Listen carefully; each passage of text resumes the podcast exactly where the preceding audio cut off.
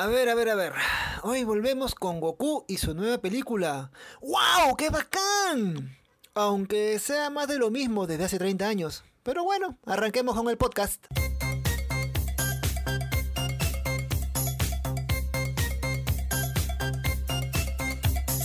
Hola mis chivas locas. ¡Me muero! Seguro que ya estás al tanto de la nueva película de Dragon Ball Super, en la que seguro veremos a dos huevones sacarse la mierda como por hora y media y acabar diciendo que es una buena película. Pues bueno, ya tuvimos algo de eso con Broly en 2018 y Toei Animation se acordó de que Goku existía, por lo que anunciaron la próxima cinta para el 2022. Noticia como esa dejó a todos sorprendidos, aunque lo único confirmado sea el año de estreno y algunas cosas que dijo Akira Toriyama. Por eso, en este podcast te contaré primero qué cosas son las confirmadas y después cómo estas pueden sugerir una idea de lo que veremos en la pantalla grande. Incluso si ya sabemos que será la historia de dos huevones sacándose la mierda por hora y media. Sobre la fecha de estreno. Ya sabemos que será en 2022, pero ¿en qué parte de 2022? No lo sé, tú dime. Los japoneses tienen su propio calendario a la hora de lanzar nuevas películas. No es igual que el de Occidente, y esto ya lo sabemos eh, con la película de Broly, el cual se estrenó en diciembre de 2018 en Japón y en enero de 2019 llegó para el resto del mundo. ¡Anda la osa! Una lógica medio hasta las porque ya la película estaba en Xvideos cuando llegó a mi país. ¿Qué acaso no la vieron allí primero? Bueno, la cuestión es que lo mismo podría suceder con la nueva película de Dragon Ball Super, o casi.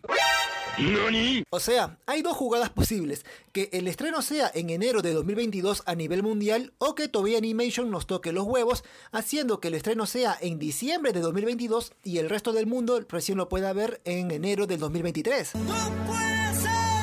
Recordemos que diciembre fue un buen mes para la taquilla de Broly, y ahora que estamos en pandemia, lo mejor es patear un poco los estrenos hasta que el mundo vuelva a la normalidad. Eso tiene sentido para mí. Si me dan a elegir, yo apostaría al último trimestre de 2022. Sobre la animación. Akira Toriyama dijo algo interesante sobre su equipo gráfico, el cual estaba, eh, aquí abro comillas. Trazando un territorio inexplorado, en términos de estética visual, para brindar a la audiencia un viaje increíble. Dicho territorio inexplorado podría significar muchas cosas, y una de esas, ojo, esta es mi teoría, sería recurrir a la animación 3D por completo. En cintas anteriores, como el regreso de Freezer y Broly, la animación 3D se usó para las batallas principales. Ahora, si es que Toriyama dice que abordará territorio inexplorado, quizás se anime finalmente a hacer toda una película en animación 3D. Siempre está bien salirse un poco de la zona de confort, ¿no? Bien hecho. Sobre la trama. No hay mucho por contar en este punto, salvo que de cierto comunicado de Toei Animation en el que se habla de una historia original. Esta frasecita es muy importante porque de saque hace pensar que Toei Animations no reciclará historias del pasado. Sin embargo, hay algo que no cuadra bien.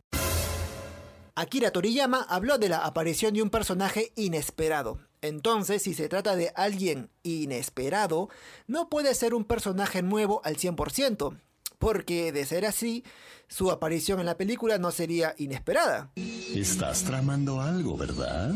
O sea, o sea, me explico mejor. No puedes decir que un personaje es inesperado si es que nunca antes lo has visto en tu puta vida.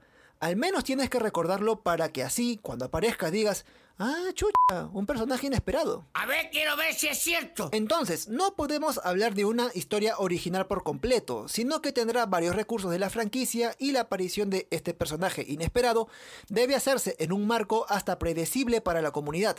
¿Y sabes qué? ¿Ay qué? Mejor pongamos un ejemplo. ¿La película de Broly puede llamarse una historia original? ¿Es un personaje inesperado? Pues sí, porque nadie imaginó que se haría canon después de tantos años. Ahora, ¿es una historia original? Pues no tanto, porque tomó como guía varios elementos del pasado para plantear una nueva historia de origen. No te lo puedo creer. Al final lo que quiero decir es que no debemos entusiasmarnos tanto con eso de historia original, simplemente no se saldrá de lo que ya conocemos y replantearán varias cosas con un personaje inesperado, pero conocido para los fans y ya, nada más, se acabó. Ay, no, eso di jamás. sobre a quién le van a sacar la mierda. Ahora hablemos del villano de turno. Se habló harto de este tema y tengo mi teoría. No me digas, no me digas. Como dije antes, Toriyama habló de un personaje inesperado y no de un villano inesperado. Pero suponiendo que quiso decir esto último, de arranque me atrevo a decir que no veremos ni a Moro ni a Granola en la película por varias razones. ¿Y quiénes son estos? Pues por eso mismo no estarán allí. Ambos locos son del manga, por lo que no son conocidos para los fans común y corriente. Además, sus historias bien merecen ser contadas en el anime para televisión, porque hay harto relleno y condensar todo en máximo dos horas es complicado.